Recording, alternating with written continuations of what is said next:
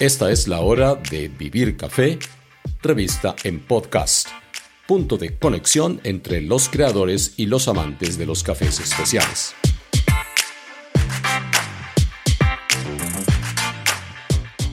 Bienvenidos, les habla Hugo Sabogal. En la decimosexta emisión de Vivir Café, revista en podcast, la protagonista es una mujer que nunca se ha dejado vencer por los infortunios. Su nombre es Astrid Medina, reconocida dentro y fuera de Colombia por la excelencia de sus cafés.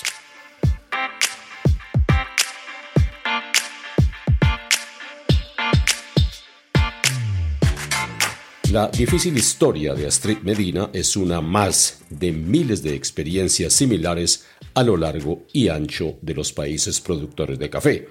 Si se quiere, la suya ha sido una vivencia mucho más dramática por los numerosos hechos de violencia que la han rodeado desde la infancia.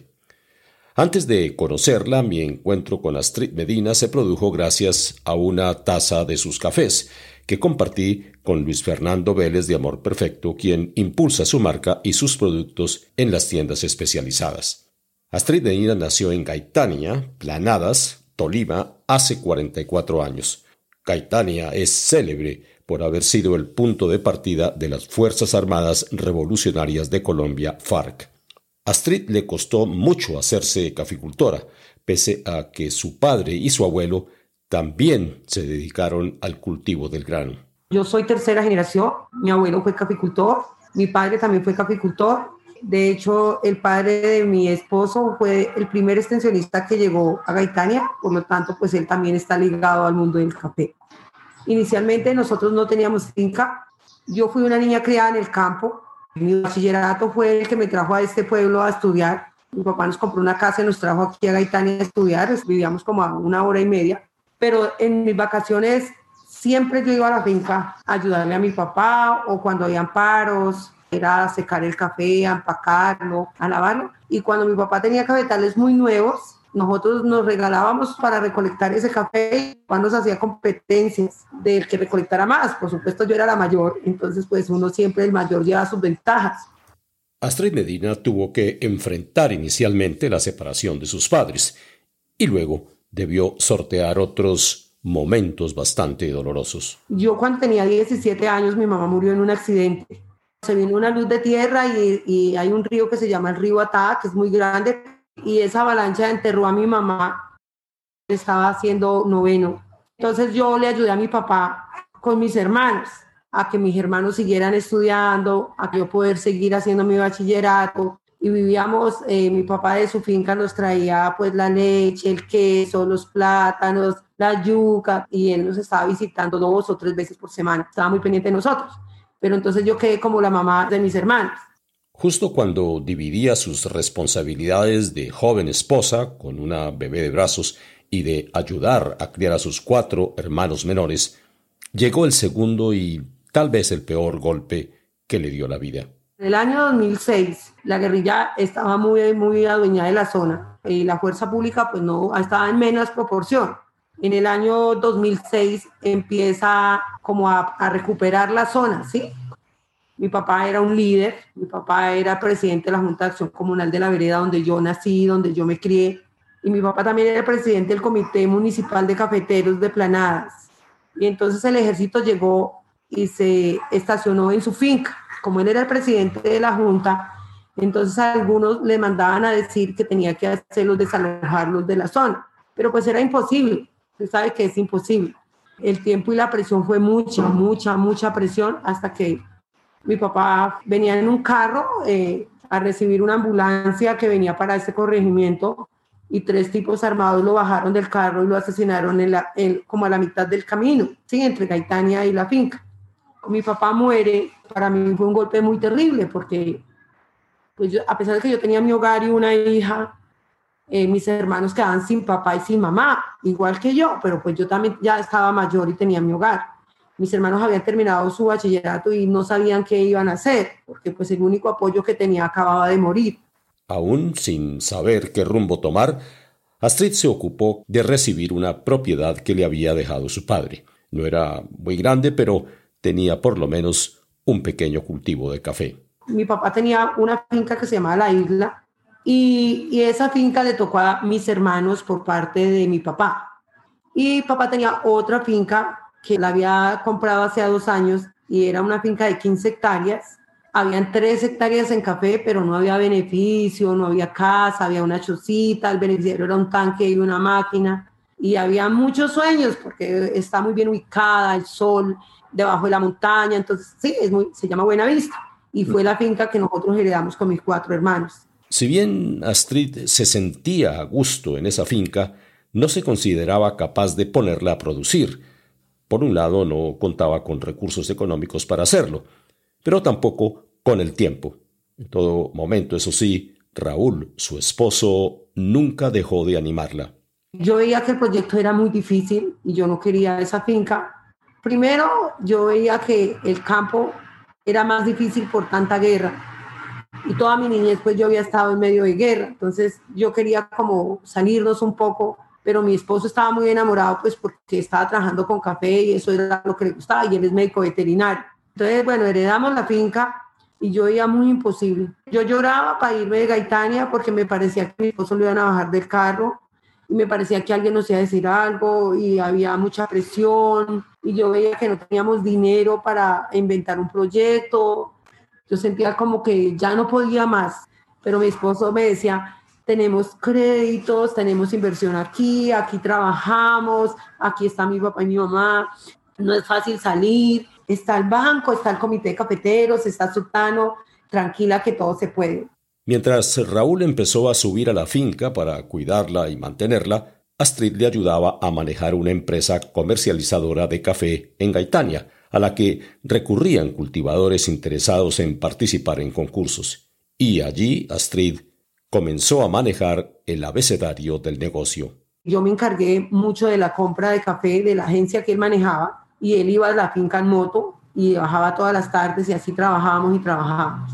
Inicialmente yo aprendí mucho del café porque yo era quien analizaba, hacía el análisis físico. Entonces, como nosotros acopiábamos cafés de muchos caficultores de la zona y decirles si sí estaban opcionados o si les faltaba secado o si se pasaban en broca o bueno, para participar en esos concursos, ayudar a marcar y luego ser despachados hacia el Macafé Ibagué o hacia la trilladora de Cafisur donde eran almacenados. Poco a poco, Astrid y Raúl comenzaron a producir pequeñas cantidades, pero las crisis fitosanitarias, los inviernos y la caída del precio nacional e internacional no les permitieron avanzar mucho. Además, otro factor que obraba en contra era la permanente pesadumbre que le causaba a Astrid subir a la finca que heredó de su padre. La roya estaba acabando con los caturros, eran momentos de crisis y los precios bajos del café y también eh, las temperaturas. Había muchas lluvias que también nos afectaba mucho porque la zona era más alta. Yo iba de vez en cuando, a medida que se iba pasando mi dolor, yo iba yendo a la finca, pero yo sufría mucho porque al frente de la finca nuestra está la de mi papá y entonces a mí me parecía, yo veía el cafetal donde recolectamos café con él, al río donde nos íbamos a bañar. Sí, entonces eran todos los recuerdos y pues de cierta manera eso me hacía sufrir. Raúl, sin embargo, no se dio por vencido y un día le hizo a Astrid una pregunta, a sabiendas de que podría ayudarla a superar sus temores. Entonces un día me dijo, ¿usted cómo quiere ver esta finca? Y yo le dije, quiero que ni un rincón quede sin café a menos de la reserva que tenemos, que es una hectárea. Esa reserva la debemos dejar porque está en la parte alta y yo la quiero ahí como el cielito de esta finca. Entonces, ahora está así, no hay sino la reserva y las 14 hectáreas están total. Y en efecto, ese fue un punto de transformación para la familia, especialmente para Street, quien tomó las riendas del proyecto hasta convertirse en la caficultora que es hoy, una trabajadora profesional que habla orgullosa y con propiedad del complejo mundo del café, incluso con las eh, pequeñas interrupciones de su nieta en brazos. Tenemos Castillo, Colombia, todavía seguimos insistiendo con el caturro, tenemos Borbón Rosado, ahora también tenemos ya Geisha, tenemos unos típicos y estamos empezando a sembrar tal. Con un mejor conocimiento de la actividad, Astrid fue impregnándose del espíritu innovador de muchos cultivadores de gaitania y de planadas, quienes eh, venían cosechando triunfos en varios concursos nacionales. Yo le digo que aquí en el pueblo siempre la gente estaba muy enfocada en los concursos de calidad, pero en el año 2006 una señora que es la dueña de la casa donde vivimos, se llama Edith Enciso, ella ganó Taza de la Excelencia y ella entregó el lote aquí en la agencia de mi esposo nosotros con mi esposo veíamos que eso era desarrollo para el pueblo porque ya nos empezaban a conocer en el Tolima, en Colombia y en el mundo, como, como gaitania de alta calidad, ¿no? Entonces ella ganó en el 2006 y entonces mi esposo decía, nosotros algún día vamos a tener que participar. La sola idea de participar en un concurso nacional llenó de pánico a Astrid, porque consideraba que aún les faltaba equipo e infraestructura en la finca para producir eh, siquiera lotes capaces de competir. Entonces yo subí a la finca y yo le decía, ay amor, pero no tenemos unidad sanitaria, tenemos que hacer unos baños.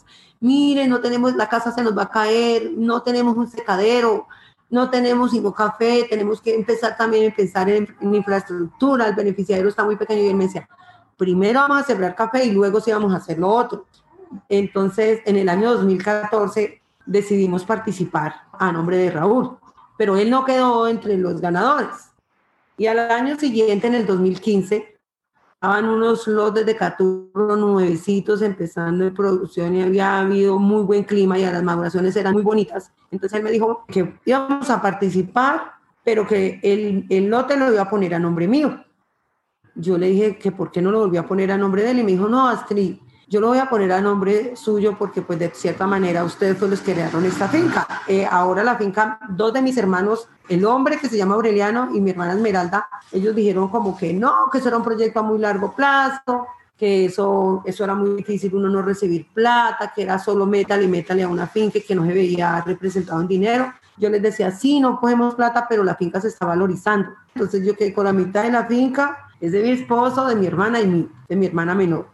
Y entonces decidimos participar en Taza a la Excelencia, que eso fue en el 2015. Yo jamás había ido a un concurso de Taza a la Excelencia, realmente yo no, no sabía cómo funcionaba, pero bueno, yo apenas me empezaba como a meter mucho ya más en, en ese cuento de, de, los concursos. Y entonces mi esposo dijo que participábamos. También estaba la señora Edith Enciso en ese concurso y de Gaitania había muchos finalistas. Eso fue el 13 de marzo del 2015. Recuerdo tanto que cuando a mí me dijeron que habíamos entrado a la final, yo creía que las fincas que ganaban un concurso de calidad, pues eran fincas ya muy bien formadas, sí, tanto en sus cafetales como en su infraestructura. Y bueno, nos fuimos a la final donde iba a ser la premiación. y fue en el primer piso de la gobernación del Tolima y yo veía gente de Antioquia, gente de Huila, muchísimos. Había mucha gente de de Gaitania, habíamos muchos finalistas. De hecho, estaba mi suegro también participando cuando al fin nombraron a mi suegro. Entonces yo di gracias a Dios, pues porque ya al menos uno creo que quedaba en representación de esta zona. Cuando el profesor Yarumo dijo que iba a nombrar los tres finalistas en desorden, entonces al lado mío estaba la señora Edith Enciso, que había sido campeona en el 2006. Cuando el profesor Yarumo decía, cierren los ojos, voy a decir la última persona, pero esto no quiere decir que sea el primero, bueno, yo creía que era Doña Edith y yo le puedo jurar que yo decía que era Doña Edith Enciso que se la volvió a ganar. Entonces yo cerraba los ojos y yo decía, ay Dios mío, doña Edith, doña Edith. Cuando dijeron Astrid, yo me quité el sombrero porque eh, en el comité de Tolima nos daban un traje blanco, pantalón blanco, camisa, rabo de gallo y sombrero. Pero yo sentía morirme.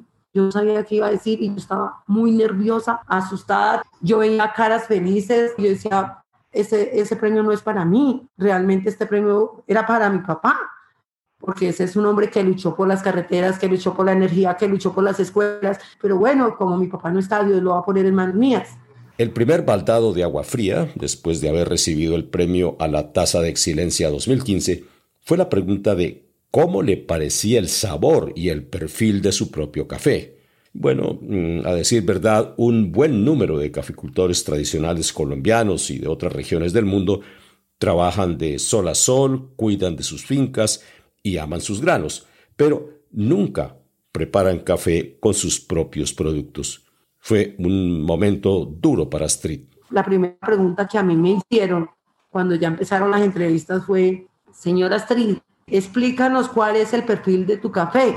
No, yo no tenía ni idea.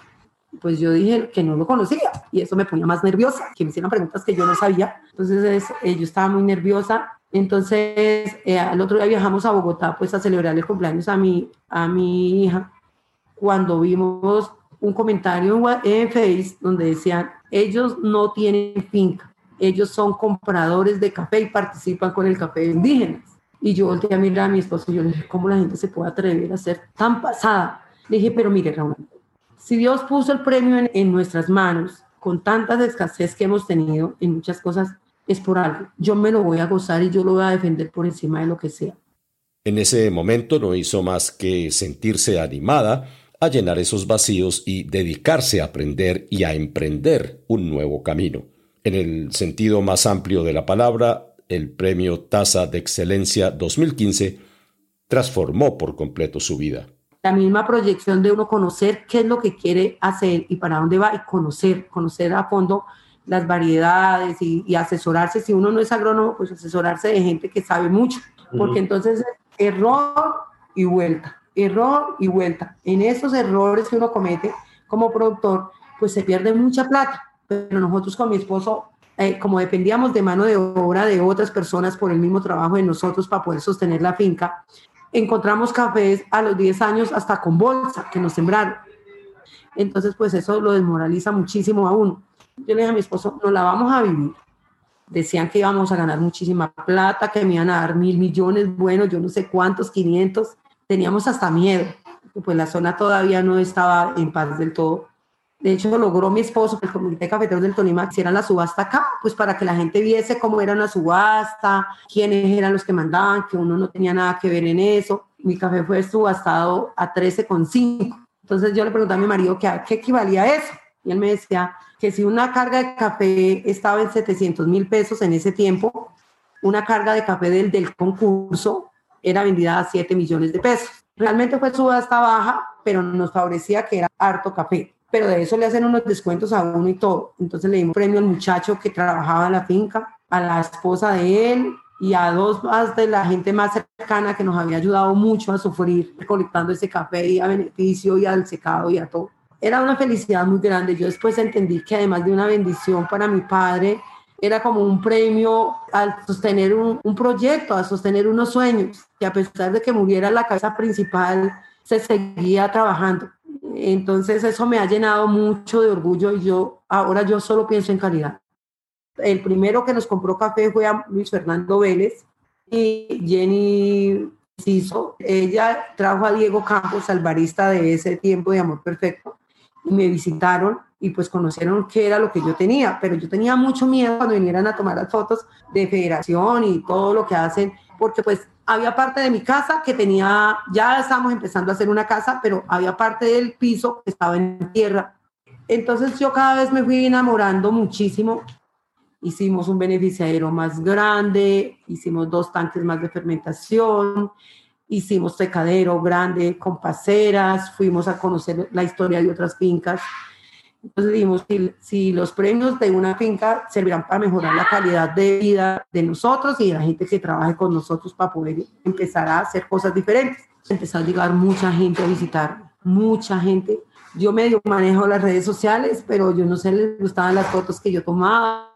Entonces mucha gente quería conocernos y yo lo que hice, como no tenía hotel en la finca, entonces es que acondicionamos el dormitorio que hicimos para los trabajadores, es un solo salón entonces yo lo acondicionaba cuando venían los extranjeros que querían visitarnos y la gente del país, cómo se levanta uno a las 5 de la mañana, cómo caen los aguaceros y la gente se tiene que carpar de los pies a la cabeza para mojarse, cómo después hace un sol, cómo sufren los trabajadores para llegar con el café al hombro, cómo es que le hacíamos los procesos. Entonces ellos vivían la realidad, la realidad de un productor colombiano. Tras eh, dedicar gran parte de su tiempo, dinero y esfuerzos a las variedades tradicionales colombianas, hoy Astrid y Raúl se han abierto a explorar nuevos territorios, los varietales exóticos. Ahora tenemos los varietales porque hemos visto la oportunidad de que tenemos que ampliar nuestra carta. muchos baristas que quieren participar con cosas diferentes y además queremos saber eh, en nuestra finca cómo se comportan y también hemos ido aprendiendo mucho con mi esposo. Mi esposo es un hombre que me ha dado mucho la oportunidad de aprender, de participar, me tiene en cuenta, los dos opinamos, si a mí me parece o a él le parece, a veces uno está terco y equivocado, pues entonces él me baja de allá y creemos que es una empresa y estamos muy enfocados en eso. Pero en el año 2016 nuestras tasas empezaron a cambiar y nosotros teníamos que cambiar también por el cambio climático y por todo lo que se avecinaba. El estilo de Astrid Medina se enfoca en la excelencia a partir de un trabajo muy riguroso. Eso sí, antes de que nos cuente cómo lo define ella misma, volveremos a advertir la presencia de su pequeña nieta. Bueno, yo creo que lo definiría siempre seleccionando. Nosotros la selección siempre se hace desde la variedad también, desde que lo estamos recolectando, hemos logrado llegar a un punto de concientizar a la gente que recolecta por qué debemos recoger casi solo los maduros. También cuando llegamos a las mesas donde seleccionamos por qué debemos sacar los verdes y los pintones, qué daño hacen en una taza de café. Tenemos que en unos flotes retirar todos los cafés defectuosos porque tenemos que hacer un secado muy lento a una temperatura real y muy buena para no irlos a dañar, porque no podemos dejar mojar un grano de esos cafés, cómo deben ser almacenados, porque tenemos que hacer la selección de la selección. Alguien me decía, no, pero bien difícil que es trabajar con el café, bien barato que lo pagan. Y usted trabajando tanto, señora, ¿usted por qué lo hace? Y yo le dije, porque soy una apasionada de la calidad. Y no depende de una sola persona, depende de muchas personas, porque uno solo no es el encargado de hacer ese lindo trabajo. Porque si yo estoy en el beneficiario seleccionando y mirando la fermentación y mirando muchas cosas, yo no soy la que estoy recolectando. Y de pronto en el momento cuando envié el café o lo mandé, yo no puedo ir ahí cuidando esos bultos como, ¿sí? Entonces hay muchas partes donde se puede fallar. Y yo le decía que siempre para alcanzar la excelencia hay que seleccionar y seleccionar y seleccionar. Y alguien me decía, ¿y por qué cuando usted ganó tasa de la excelencia, usted hizo lo mismo? Y yo le dije, no, realmente cuando eso mi café, los árboles lo botaban muy bueno, no habíamos tenido climas tan fuertes en, en verano y de verdad que de pronto también algo de suerte, pero a medida que uno ha ido aprendiendo y ha estado en este mundo, pues ahora soy una apasionada de los muy buenos cafés y ya puedo diferenciar muy fácil un fermento, diferenciar muy fácil un cuerpo que tiene ese café o cuando tiene algunas notas dulces o si tiene una acidez espectacular que se pone como cuando usted ve un limón y su boca empieza a llenarse de una acidez, su lengüita, y exactamente lo puedo encontrar. Y además tomarme un buen café me llena de tanta pasión que yo empiezo a pensar en todo ese trabajo que hace la gente apasionada por la calidad. Yo enseguida empiezo en los granos maduros y brillantes, enseguida veo los cafés allá fermentándose bien bonitos en ese tanque sin que haya tanta interrupción y contaminación. Y enseguida veo, empiezo a ver los secaderos de la forma como los están moviendo constantemente. Entonces todo eso yo lo veo reflejado no solo en mis cafés, sino en muchos otros cafés porque además de ser una productora, pues, pues también soy un ser humano que ve el trabajo de los otros, ¿sí? Entonces yo creo que, que en ese nivel estoy, en, en, el nivel de que, de que no se nos puede olvidar que hay que hacer, hay que hacer el trabajo y no decaer. Y la selección de la selección, siempre enfocarnos, eso me lo enseñó el exportador, decía, no pierda su tiempo en las pasillas, no pierda su tiempo en lo que no sirve, enfóquese en lo que es, en lo bueno siempre en lo bueno. Y entonces uno empieza a valorar, yo le decía a alguien que día que el ganar premios no nos ha servido solamente a nosotros, ha servido a tanto a unas regiones, porque en esta zona ahora la gente, todos no nos podemos enfocar en el café porque pues de pronto el mercado es muy grande, pero pues todos no podemos enfocarnos en lo mismo. Pero la gente aquí está cultivando granadilla, y están interesadísimos en exportar granadilla de alta calidad y están asesorándose con agrónomos para que no hayan trazas en sus productos. Están a tal nivel de que ellos también ya saben que si usan glifosato, que si usan tal cosa, hacen daño.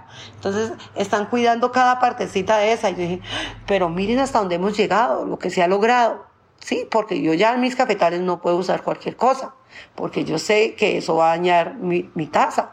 Entonces yo también, así me valga mucho más cualquier cosa o, el esfuerzo o, o, me valga mucho más la inversión que se hace en eso, pero yo tengo que cuidar mi imagen y tengo que saber que el café que llega a los paradores, mira, han pasado seis años, porque nosotros ganamos en el 2015, seis años y que aún los cafés estén todavía en el mercado y que mucha gente me está escribiendo, oye, yo quiero visitarla, oye, yo quiero tomar su café, yo quiero compartir con estas experiencias, a mí eso me llena muchísimo. Para mí eso es el mayor premio. ¿Qué piensa Astrid Medina de la posibilidad de ir un paso más allá en la cadena de valor y realizar ella misma actividades que hoy están en manos de terceros?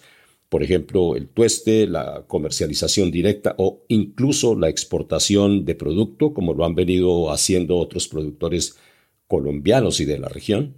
Don Hugo, yo alguna vez hablaba con alguien y me decía que zapatero a sus zapatos, ¿sí? Pero yo no lo veo imposible. Yo creo que, que eh, nosotros, cuando uno siempre depende de otras personas, se logra, pero a veces no hay, no hay consistencia. Sí, hay que estar muy pendiente de su calidad.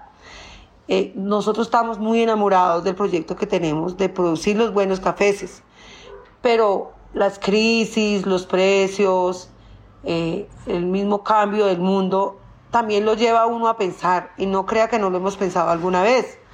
Sin embargo, uno dice, sería un hijo que le ayudase a uno, porque pues, primero no hablamos un inglés o otro idioma que es básico para hacer para uno tener una comunicación real y clara con otras personas del otro mundo.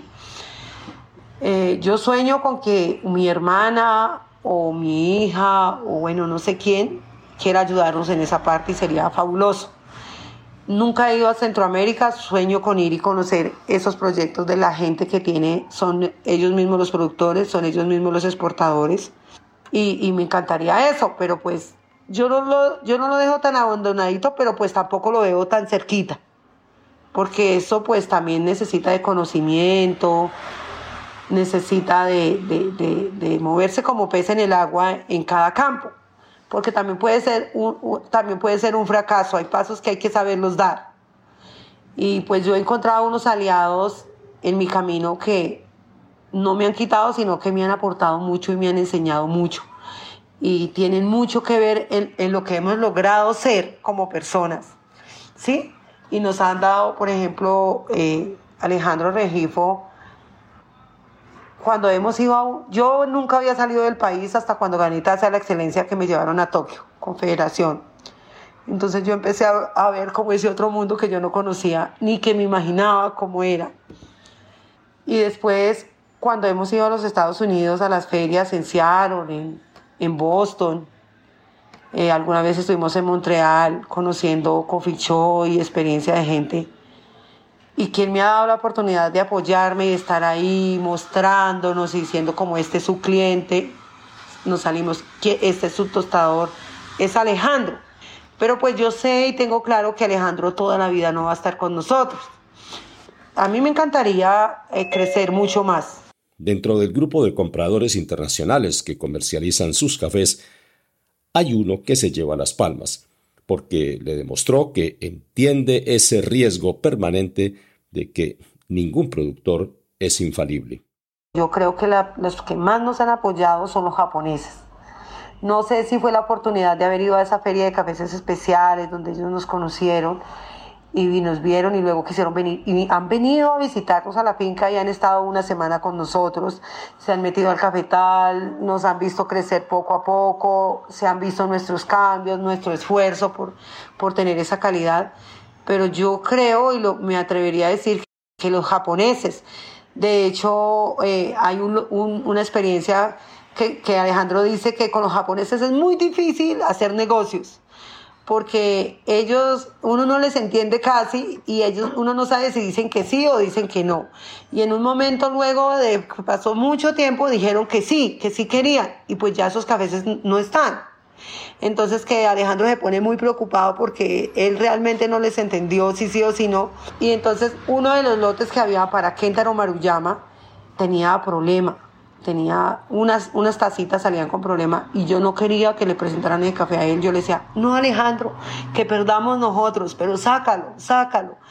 Estábamos en un momento muy difícil donde muchos lotes nos habían dado problemas y yo estaba muy preocupada, yo me miraba, yo iba y miraba el secadero, yo fui y lavé los secaderos con hidrolavadora, yo me tocaba allí, yo miraba donde había una gotera, yo decía, pero ¿en qué parte estamos fallando? ¿En qué parte? ¿En qué parte? Y yo decía, Señor, ilumíname dónde estamos fallando.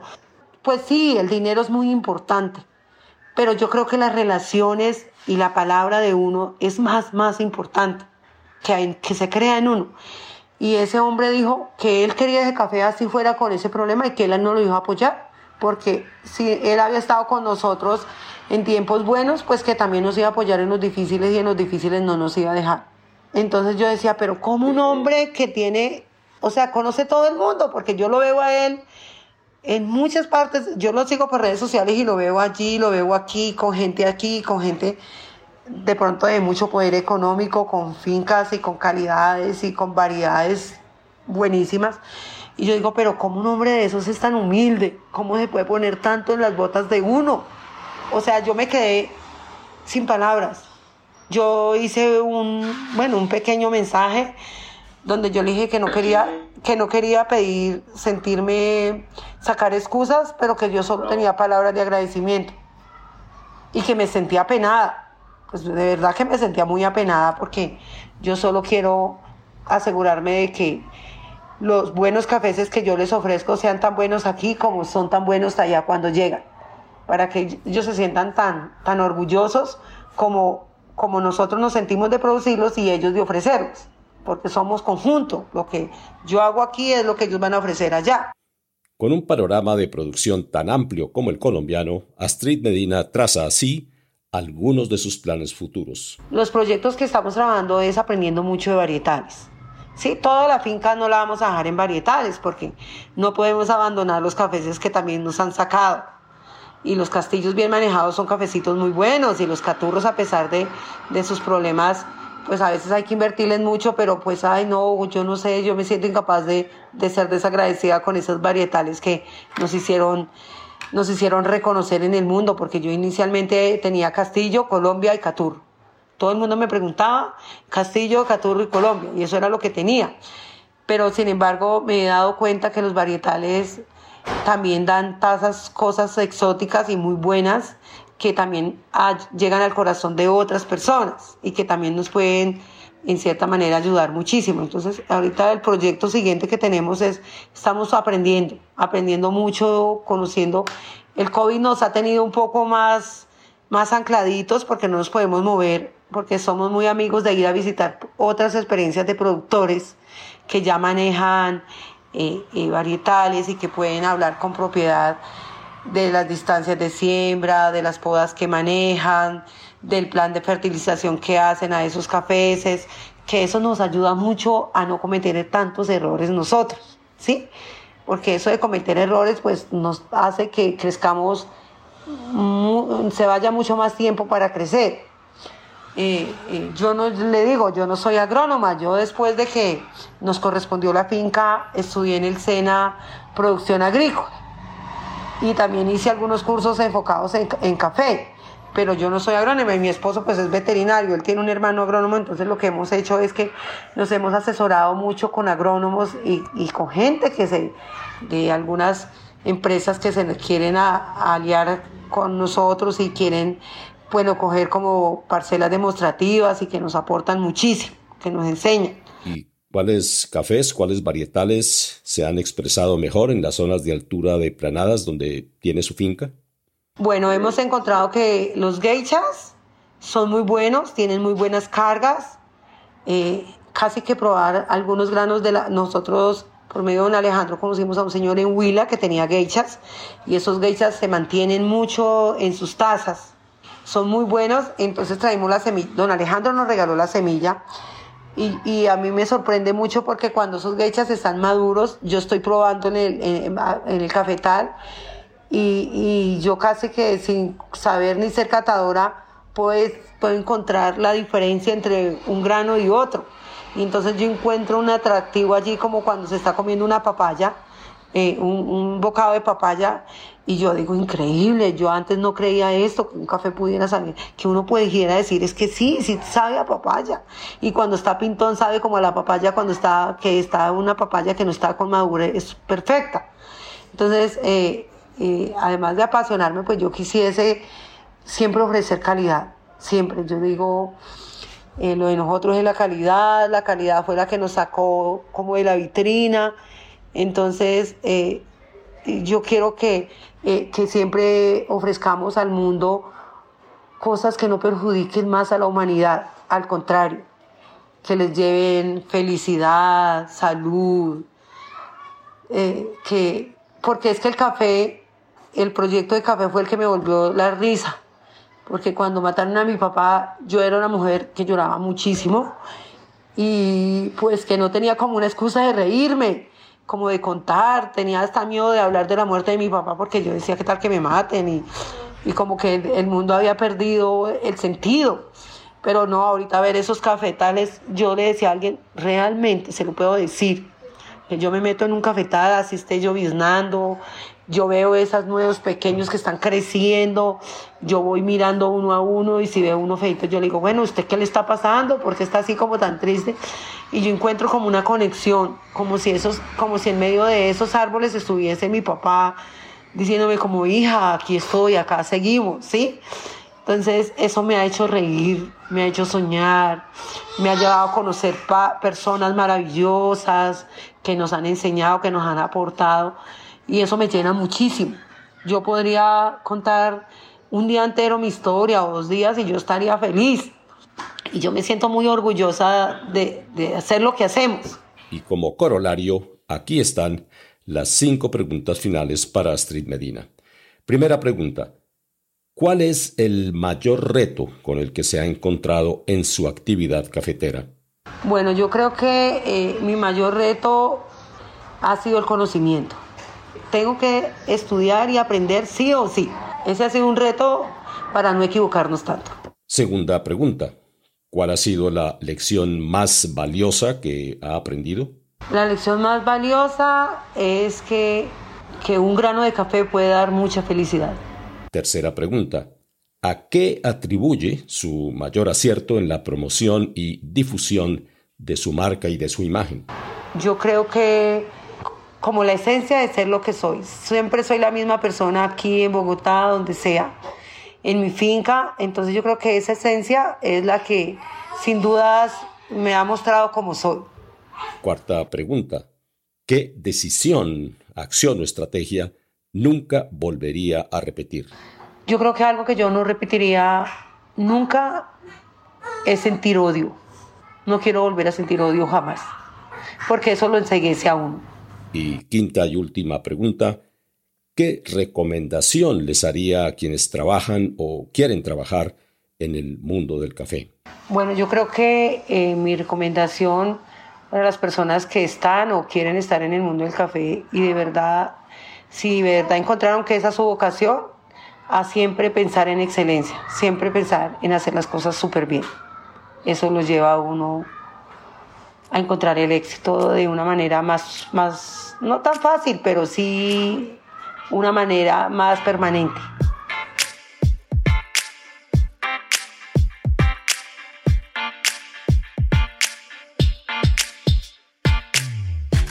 Gracias a nuestra caficultora protagonista en esta ocasión, Astrid Medina de Planadas Tolima, una de las zonas de producción más demandadas en el mundo. Infortunadamente, Luisa Garaña de la Sierra Nevada de Santa Marta no pudo sumarse a esta conversación. El próximo invitado será Luis Bernardo Gallo, creador de la marca Coffee Shop, presente en aeropuertos, centros comerciales, edificios de oficinas, clubes campestres o simplemente a la orilla del camino. Les habló Hugo Sabogal y recuerden que la nueva cita es aquí en Vivir Café, revista en podcast buenos cafés y buenos momentos. Hasta pronto.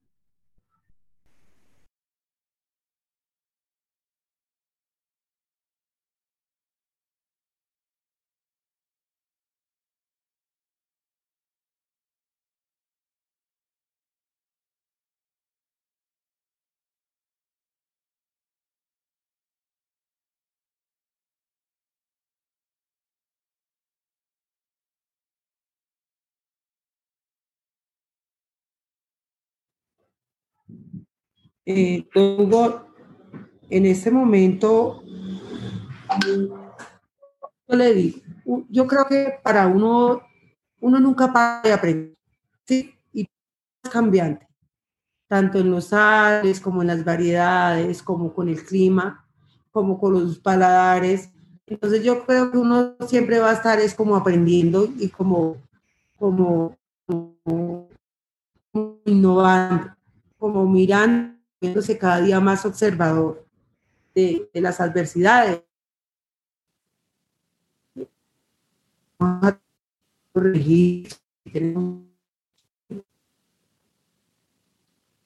Ahí la perdí. Esto es lo que encontré.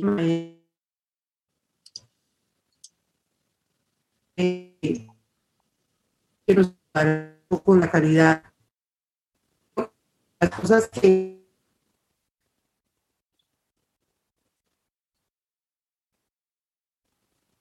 se me fue.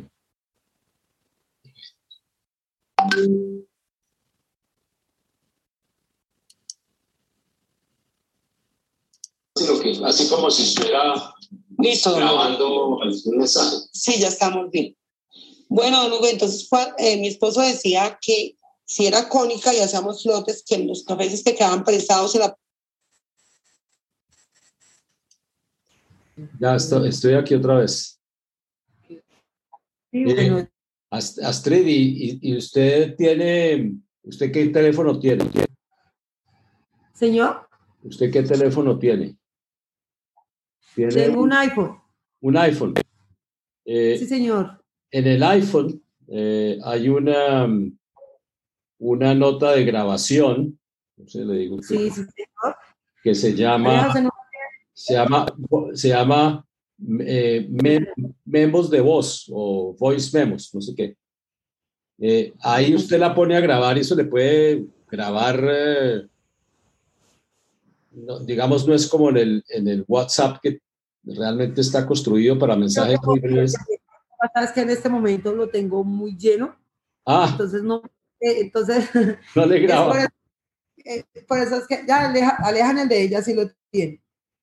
Ya, sí, está muy bien. Ahí, ya lo pone a grabar y ya independientemente de que se nos vaya o cualquier cosa, su voz siempre va a ser súper estable.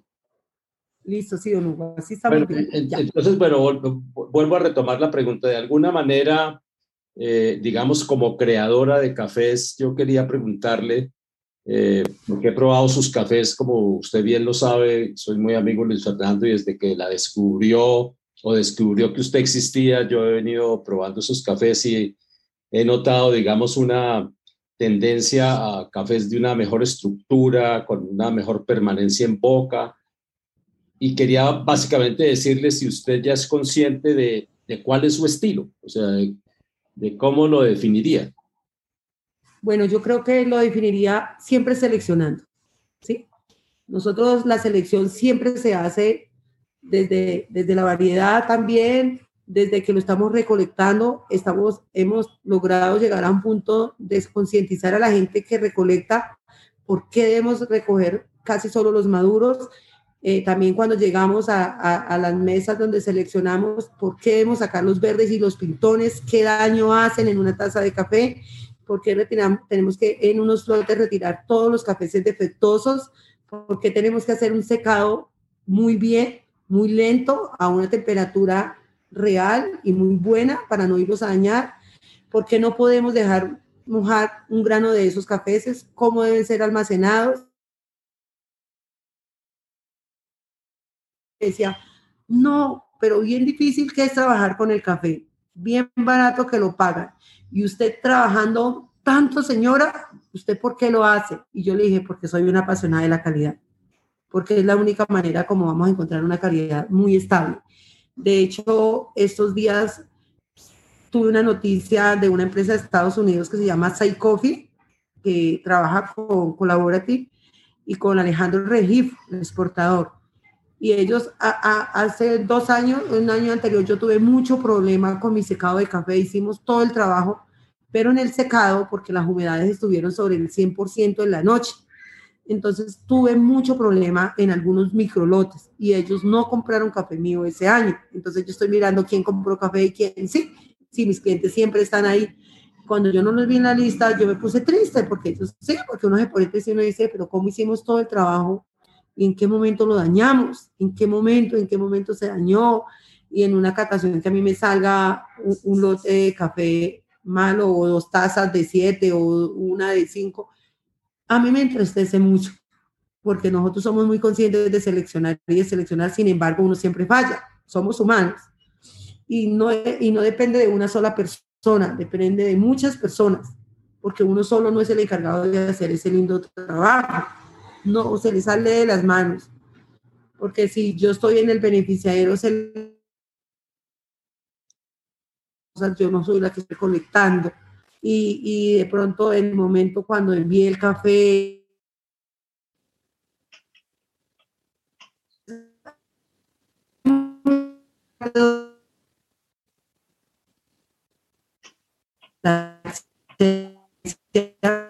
hay que seleccionar, seleccionar y seleccionar.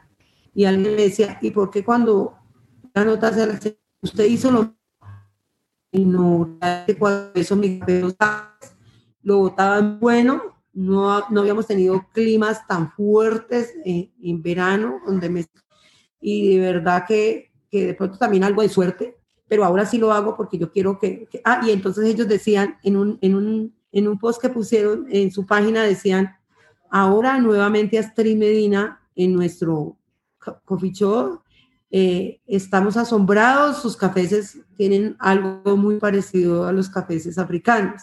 Yo dije, wow, pero ¿cómo lo hemos logrado? Si es que los cafés africanos, sin duda ninguna, son esos, ¿sí? Esos cafés, yo no sé qué cosa tienen, pero yo los pocos que he podido probar y he ido aprendiendo mucho del café, porque yo antes tomaba siempre café, cuando, desde que niña yo tomaba café, ¿sí?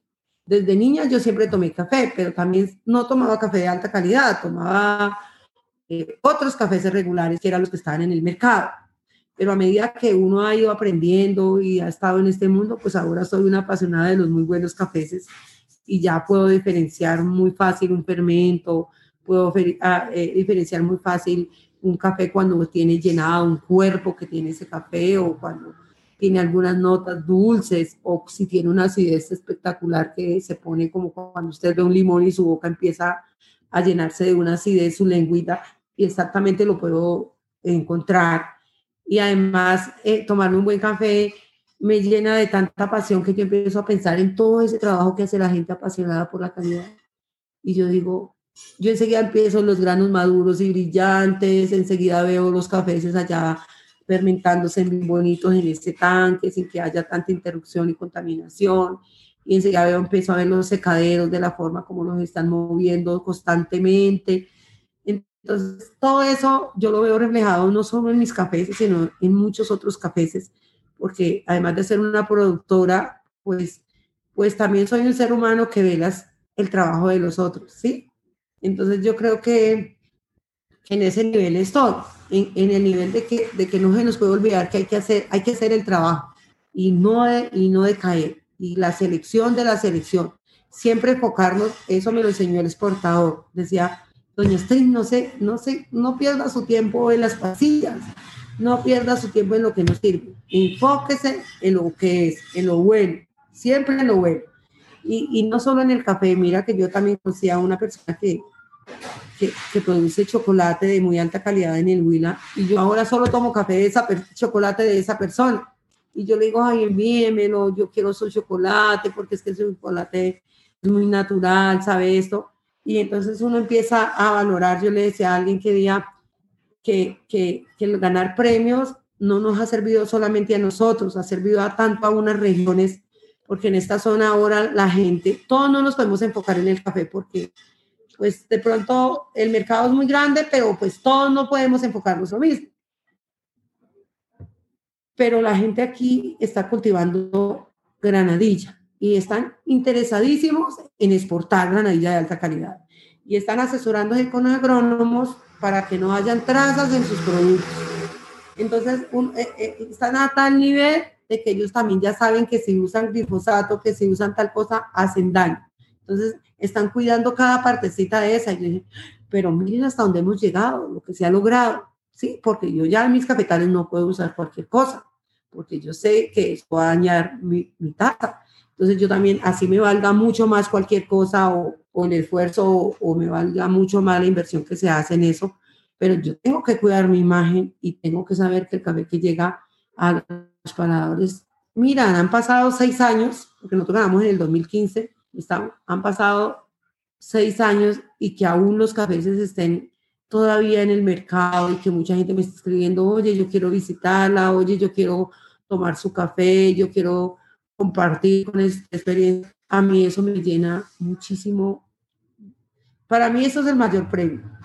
Bueno, Astrid, y eh, desde el punto de vista, digamos, de sus relaciones con los compradores, usted como productora veo que ya tiene un convencimiento y un objetivo eh, último, que es eh, la alta calidad. ¿Cómo maneja usted las relaciones con los compradores locales, o sea, nacionales, y los compradores internacionales? Mm, ¿Está haciendo, digamos, una relación directa de venta o lo está haciendo mediante eh, terceros? Con los internacionales eh, siempre lo hacemos con, con, con, Alejandro Regif, con FFT Colombia, ¿sí? Con los nacionales, casi que el único cliente nacional que nosotros tenemos es Luis Fernando Vélez, que es el que compra así microlotes grandecitos nuestro y nos los paga también como nos pagan los extranjeros. Y yo siempre a él le agradezco y él me dice, no, no me las gracias a mí, las gracias son para usted. Yo le digo, no. Un buen productores, muy buenos productores en Colombia deben haber muchísimos. No los conozco a todos, pero yo puedo asegurarle que eso existe. Que no los hayamos descubierto, que no hayan tenido una oportunidad de, encaminarse, también es verdad.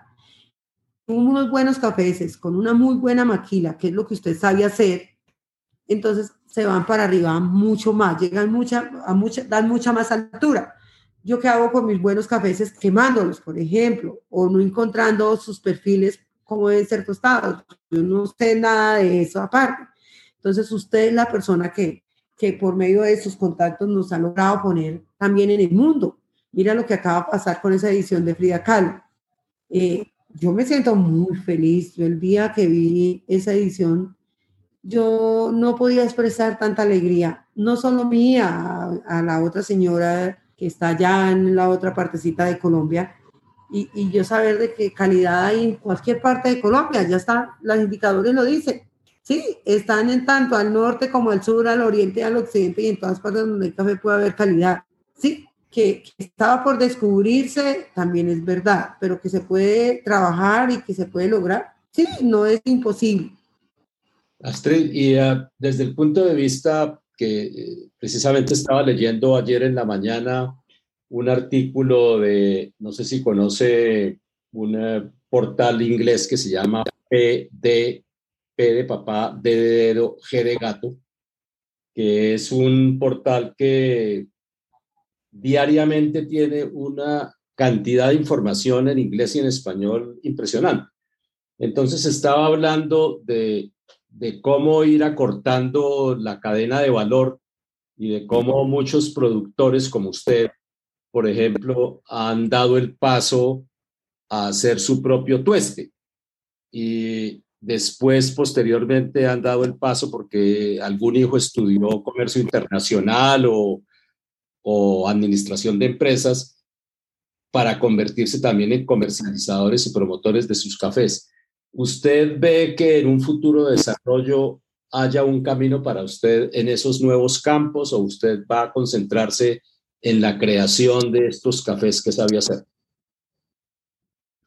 Eh, don Hugo, eh, yo, alguna vez hablaba, sí, pero yo no lo veo imposible. Yo creo que, que eh, nosotros cuando uno siempre depende de otras personas, se logra, pero a veces no hay, no hay consistencia, ¿sí? Hay que estar muy pendiente de su calidad. Eh, nosotros estamos muy enamorados del proyecto que tenemos de producir los buenos cafés, pero las crisis, los precios, eh, el mismo cambio del mundo, también lo lleva a uno a pensar y no crea que no lo hemos pensado alguna vez. Sin embargo, uno se, sería un hijo que le ayudase a uno, porque pues, primero no hablamos un inglés o otro idioma que es básico para hacer, para uno tener una comunicación real y clara con otras personas del otro mundo. Eh, yo sueño con que mi hermana o mi hija o bueno, no sé quién quiera ayudarnos en esa parte sería fabuloso. Nunca he ido a Centroamérica, sueño con ir y conocer esos proyectos de la gente que tiene, son ellos mismos productores, son ellos mismos los exportadores. Pero pues yo no lo, yo no lo dejo tan abandonadito, pero pues tampoco lo veo tan cerquita, porque eso pues también necesita de conocimiento, necesita de, de, de, moverse como pez en el agua en cada campo, porque también puede ser un, también puede ser un fracaso, hay pasos que hay que saberlos dar. Y pues yo he encontrado unos aliados en mi camino que no me han quitado, sino que me han aportado mucho y me han enseñado mucho y tienen mucho que ver en, en, lo que hemos logrado ser como personas. ¿sí? Nos han dado, por ejemplo, eh, Alejandro Regifo, yo nunca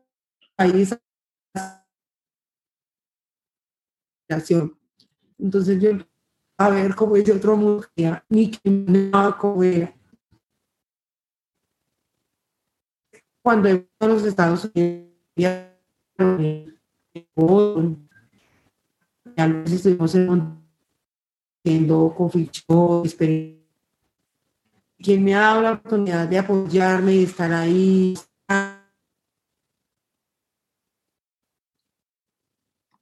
Astrid, y de, esos eh, compradores internacionales, eh, ¿qué ha recibido, digamos, como respuesta de ellos de, de, de qué eh, de, cómo sienten sus cafés. ¿Cuál es el país que de alguna manera, país de compradores de cafés, de alguna manera los que más entienden su trabajo, lo que, los que usted dice, todo lo que yo interpreto, ¿no es cierto?, del, del, del, cafetal, todo lo que yo interpreto de mi trabajo, de mis cerezas, de mis procesos, donde más entienden cuál es mi cuento es en, no sé, a escala local o internacional? ¿Dónde cree usted que su café tiene más resonancia? Yo creo que, que bueno, muchas personas han, han, entendido de esto, pero yo creo que la, los que más nos han apoyado son los japoneses.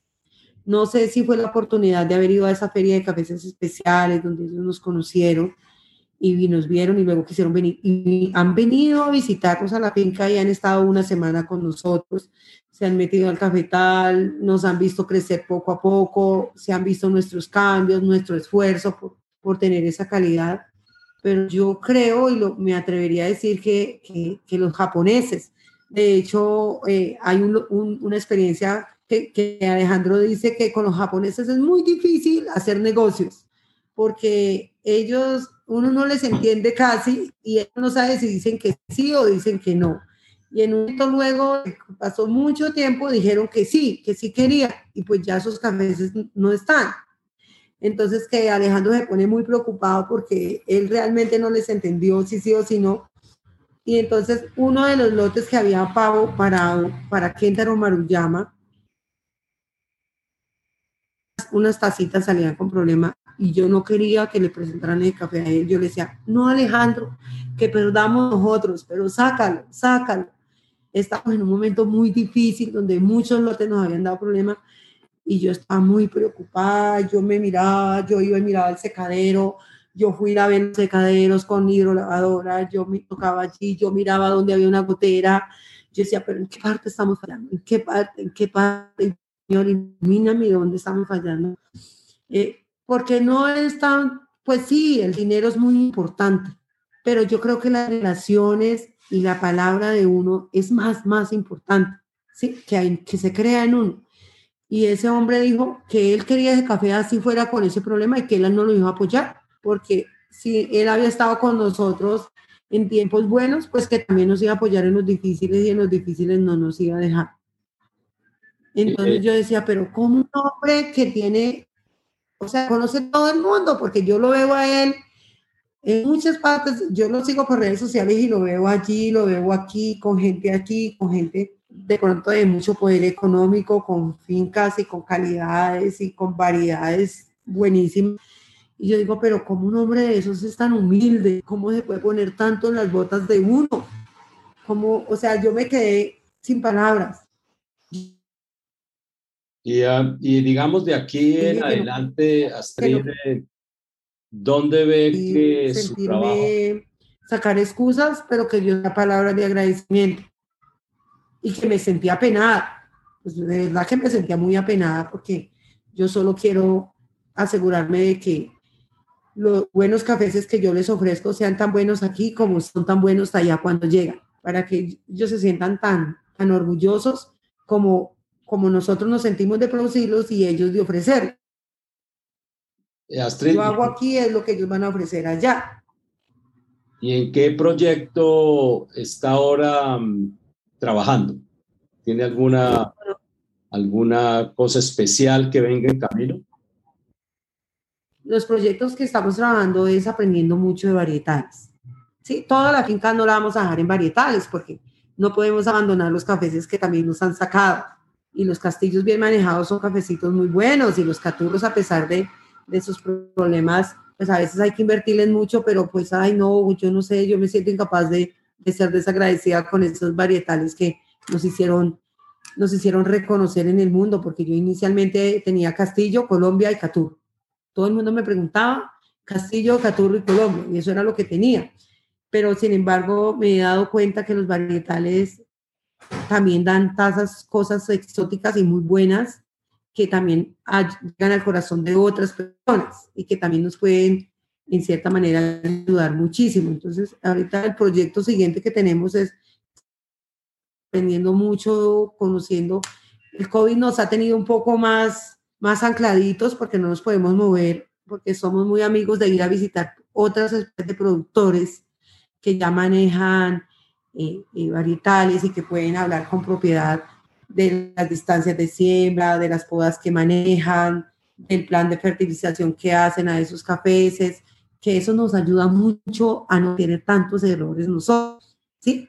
Porque eso de cometer errores, pues nos hace que crezcamos se vaya mucho más tiempo para crecer.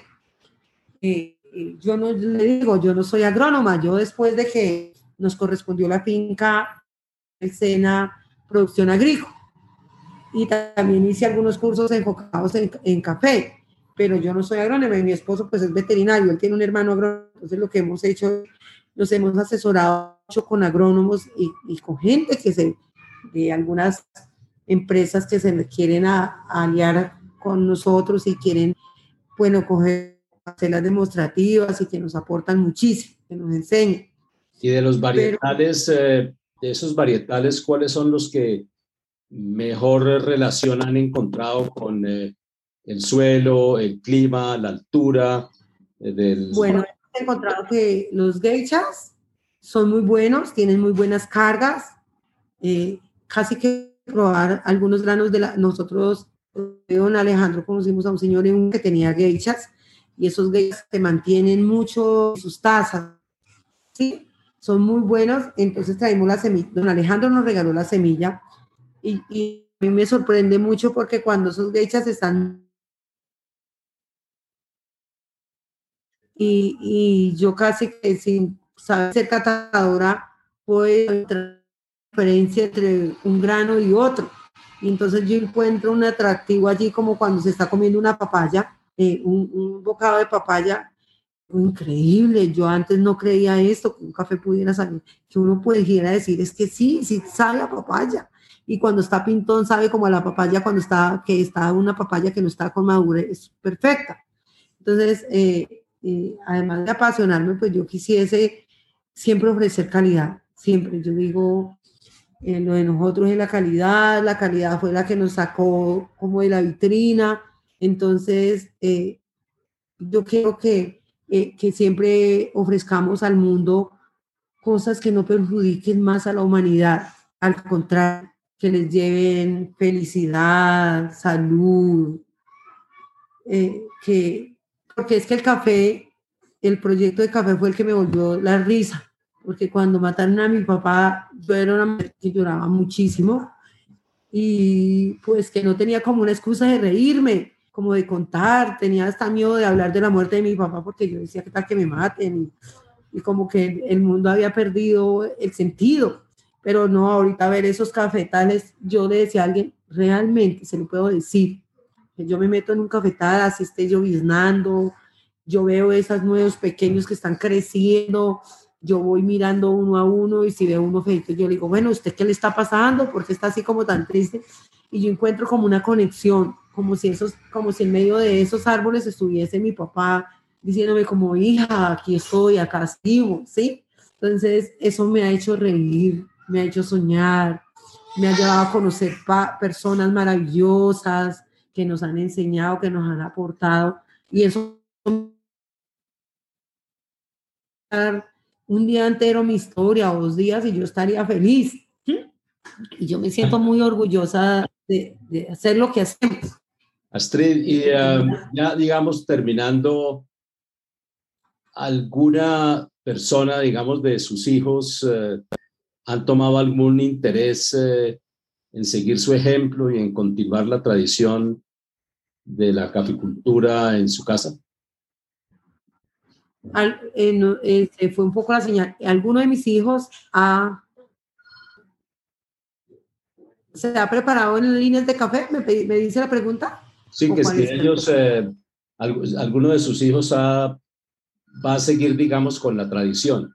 Eh, Astrid, regáleme un segundo, que es que alguien está timbrando, alguien está timbrando aquí en, en mi casa. Un segundito.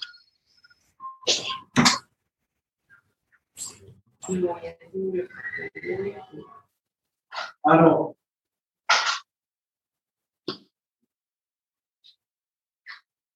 No le estoy creyendo, no estoy creyendo que Antonia sí va a ser la que es. Estoy trabajando haciendo grabaciones.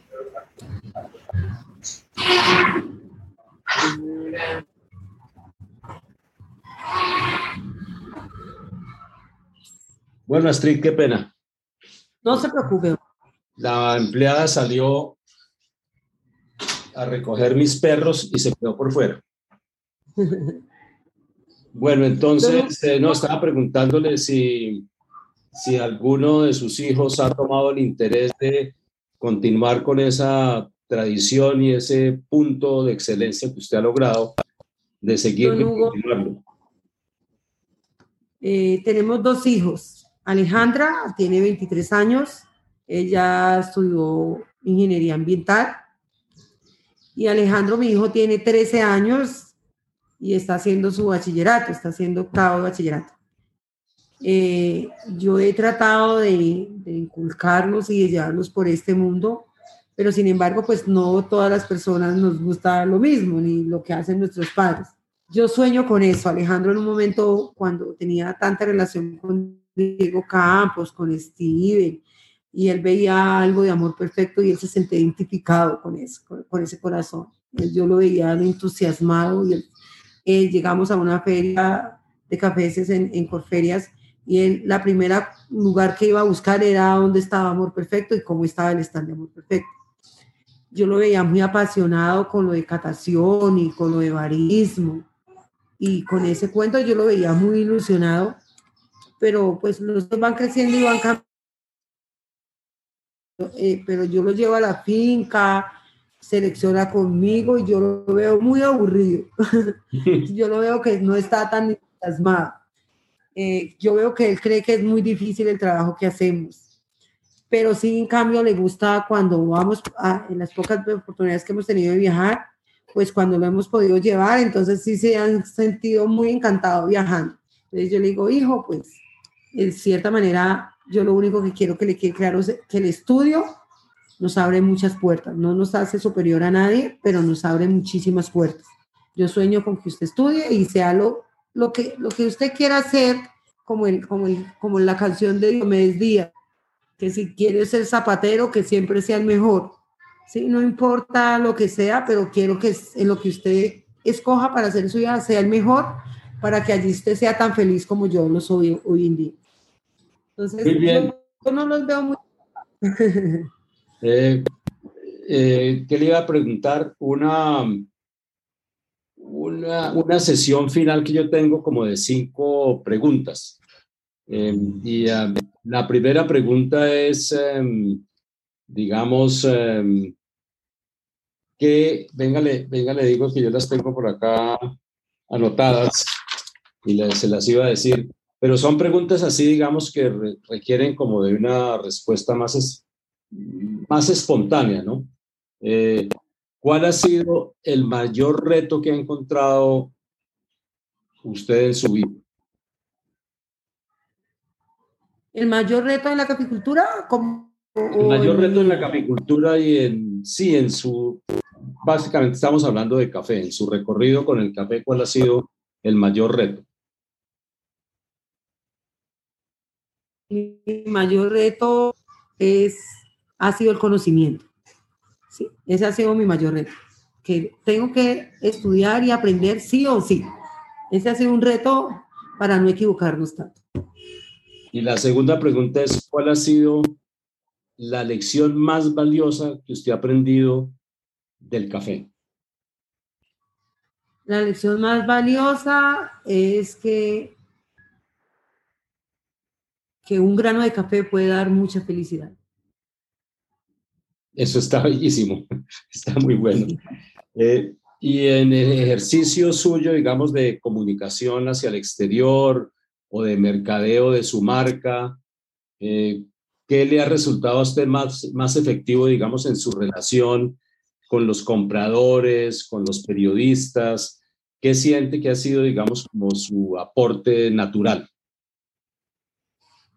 Yo creo que, que es como la esencia de ser lo que soy. Siempre soy la misma aquí en Bogotá, donde sea, en mi finca. Entonces yo creo que esa esencia es la que sin dudas me ha mostrado cómo soy. Bueno, y em, algo que usted nunca repetiría otra vez. Una, una acción, una estrategia, una manera de trabajar que nunca volvería a hacer porque no le funcionó. Yo creo que algo que yo no repetiría nunca es sentir odio. No quiero volver a sentir odio jamás, porque eso lo enseguece a uno. Muy bien. Y, lo, y por último, ¿qué consejos le daría usted a aquellos que están eh, primero o iniciando una carrera en el café o que están llevando a cabo su actividad como caficultores y están pensando, digamos, en qué camino seguir hacia el futuro? ¿Qué, qué le recomendaría ya que usted tiene un recorrido ya bastante importante? Bueno, yo creo que eh, mi recomendación para las personas que están o quieren estar en el mundo del café y de verdad siempre pensar en excelencia, siempre pensar en hacer las cosas súper bien. Eso nos lleva a uno a encontrar todo de una manera más, más, no tan fácil, pero sí una manera más permanente. Muy bien, Astrid. Yo creo que ahí paramos. Le recomiendo, yo también estaba grabando aquí mi voz, le recomiendo que si me puede mandar ese audio para poderlo empalmar con el mío, voy a volver a, oír toda la entrevista porque a veces tuvo algunas eh, fallas de la comunicación y si hay cualquier cosa que, que, encuentre un poquito confusa, la vuelvo a llamar. Pero la idea mía es em, eh, poner esto por ahí en, una, en unos 20 días, subirlo eh, en el podcast. La, el podcast mío, para que le cuente a, a su hija, Alejandra, se llama Vivir Café, revista en podcast. Eso Vivir Café. Vivir Café, revista en podcast. Eh, podcast se escribe como P de papá o D de dedo, cast como C A S T de torre. Eh, esto es una, venga le cuento, es, es realmente como, como radio en internet, como si fuera un programa de radio en internet. Y em, yo ya estoy, voy a mandarle a, su, a su WhatsApp algunos de los, eh, el, eh, el, enlace para que vea algunas de las grabaciones que ya he hecho. Eh, esta mañana terminé de editar una con una persona que le recomiendo enormemente, que se llama Felipe, Felipe, escucha, se, me olvida el nombre. No, se llama Felipe Sardi, que él trabaja en un municipio de Cundinamarca que se llama eh, Zipacón y la, el proyecto de ellos se llama La Palma y el Tucán. Eh, es un proyecto absolutamente espectacular y Felipe es una cabeza prodigiosa.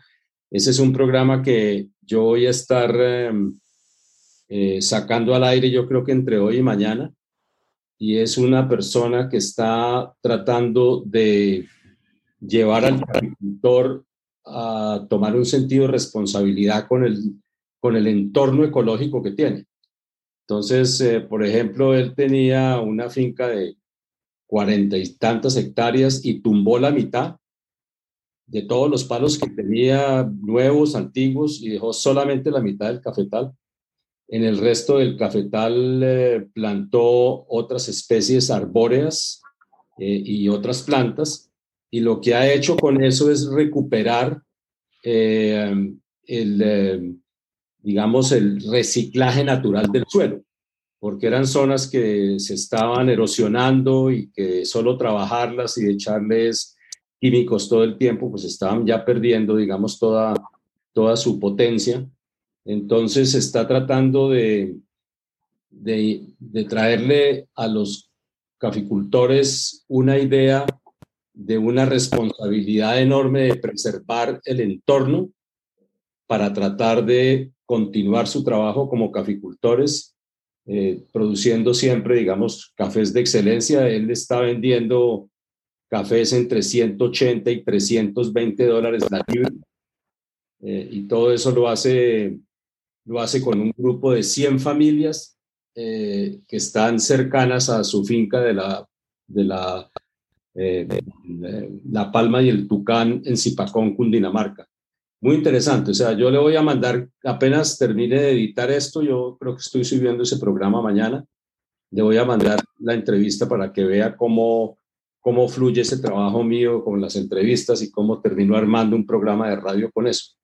Entonces, eh, estamos en comunicación, qué bueno volverla a ver y me alegra mucho que haya tenido, digamos, todas estas eh, evoluciones tan interesantes que, que, estoy viendo, ¿no? ¿Y cuándo vuelve a su, a su, a su finca? Cuando quiera o no vienes. Ah, bueno, yo, yo, yo voy a ir, eh, yo creo que a finales de este año, una vez termine toda esta crisis, porque esto va y viene, ¿no? Eh, Bogotá está completamente eh, en este momento eh, enclaustrada porque se han disparado todos los casos en Medellín, en Cali. yo le contaba que aquí en Armenia, donde estoy viviendo, también ha habido restricciones de movimiento, etcétera, porque la tercera ola está fuerte. Está bastante fuerte y la gente no se ha cuidado lo que se debe cuidar. Entonces, em, eh, yo creo que, digamos, de aquí a dos o tres meses estará la cosa un poco más, más eh, fácil para viajar, etcétera. Entonces le pego una llamada. Yo sí quisiera visitar esa zona de planadas porque me, me encanta lo que he leído y lo que me han contado. Y irla a visitar a usted y a su familia. Hugo, me encantaría. Bueno, Astrid, entonces nuevamente muchas gracias y, y estamos hablando. Bueno, Hugo, me alegra también verlo a ver. Bueno. Y espero que ese cafetero es muy bello. Sí, sí, sí. Por acá, eh, a la orden, cuando quiera. Ay, muchas, muchas gracias. Bueno. Lo que necesite, con gusto. Si yo no respondo, porque a veces la señal está muy mala, me puedes escribir por pueda servir con mucho gusto. Bueno, listo, Astrid. Gracias y un abrazo. Estamos en comunicación nuevamente y gracias por el tiempo. Bueno, a usted, don Hugo. Igualmente, Bueno, chao y gracias. Chao.